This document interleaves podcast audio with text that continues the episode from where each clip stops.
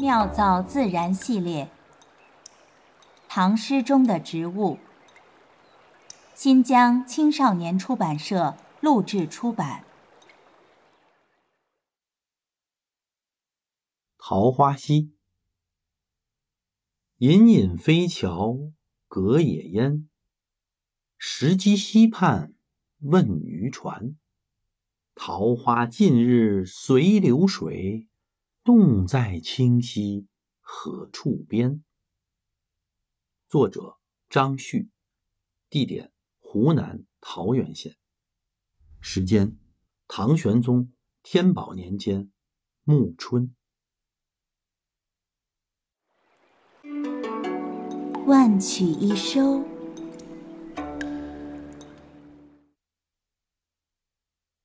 仅看这首。清灵隽永的小诗，无法想象作者张旭是如何呼叫狂走、以头如墨，用发作笔而书的。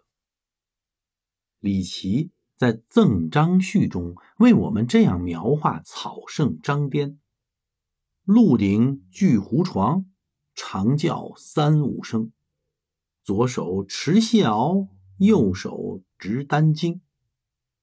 瞪目视霄汉，不知醉与醒，可谓栩栩如生，呼之欲出了。苏东坡评价张旭，作字简远，如晋宋间人，看的是很精准。魏晋的名士风流，十分切合张旭的狂逸风格，与其放浪不羁的精神状态不谋而合。晋宋陶潜情志放逸，托怀高远，亦为张旭所喜。吴柳先生生前即为自己写好祭文，文末云：“但恨在世时饮酒不得足。”凭此一句，便可被无酒不书的张长史引为知己了。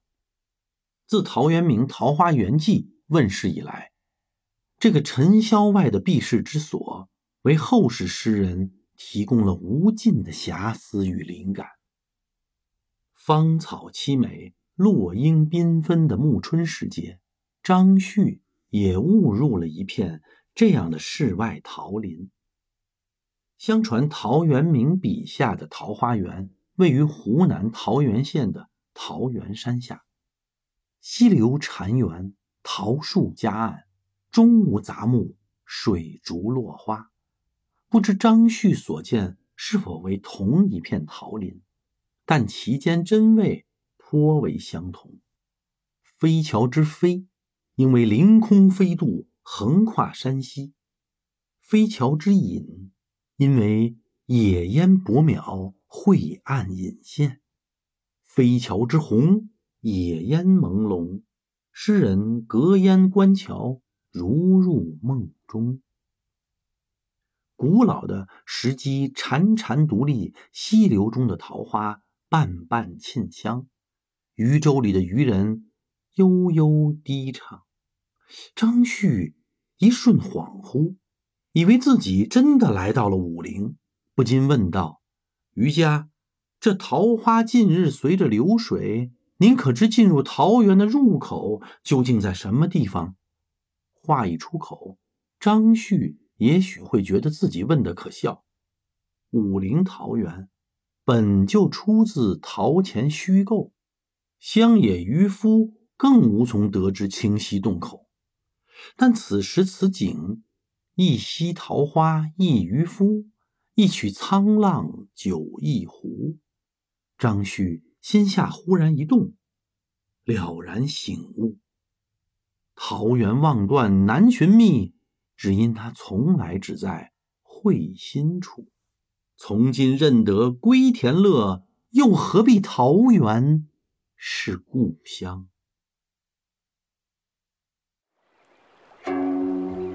妙造自然。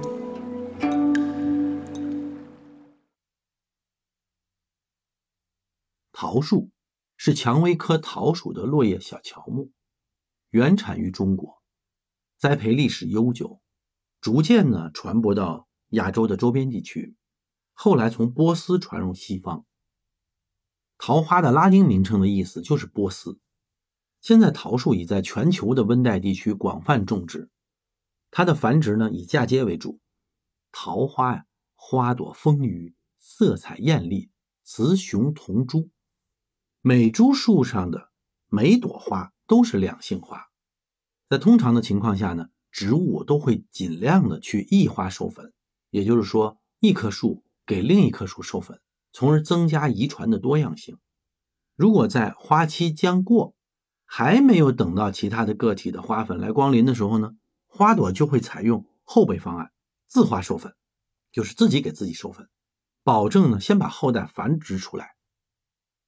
三叠纪以前存在的这些古老树种呢，有很多都是雌雄异株，啊，分成雄树和雌树，比如说苏铁和银杏，它们的繁殖呢就是严格的异花授粉。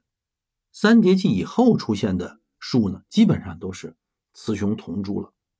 从进化上来讲啊，雌雄异株是比较原始的性状，雌雄同株显然比雌雄异株呢生存能力更强，这就是进化的结果。越进化越适应。万曲一收，妙造自然。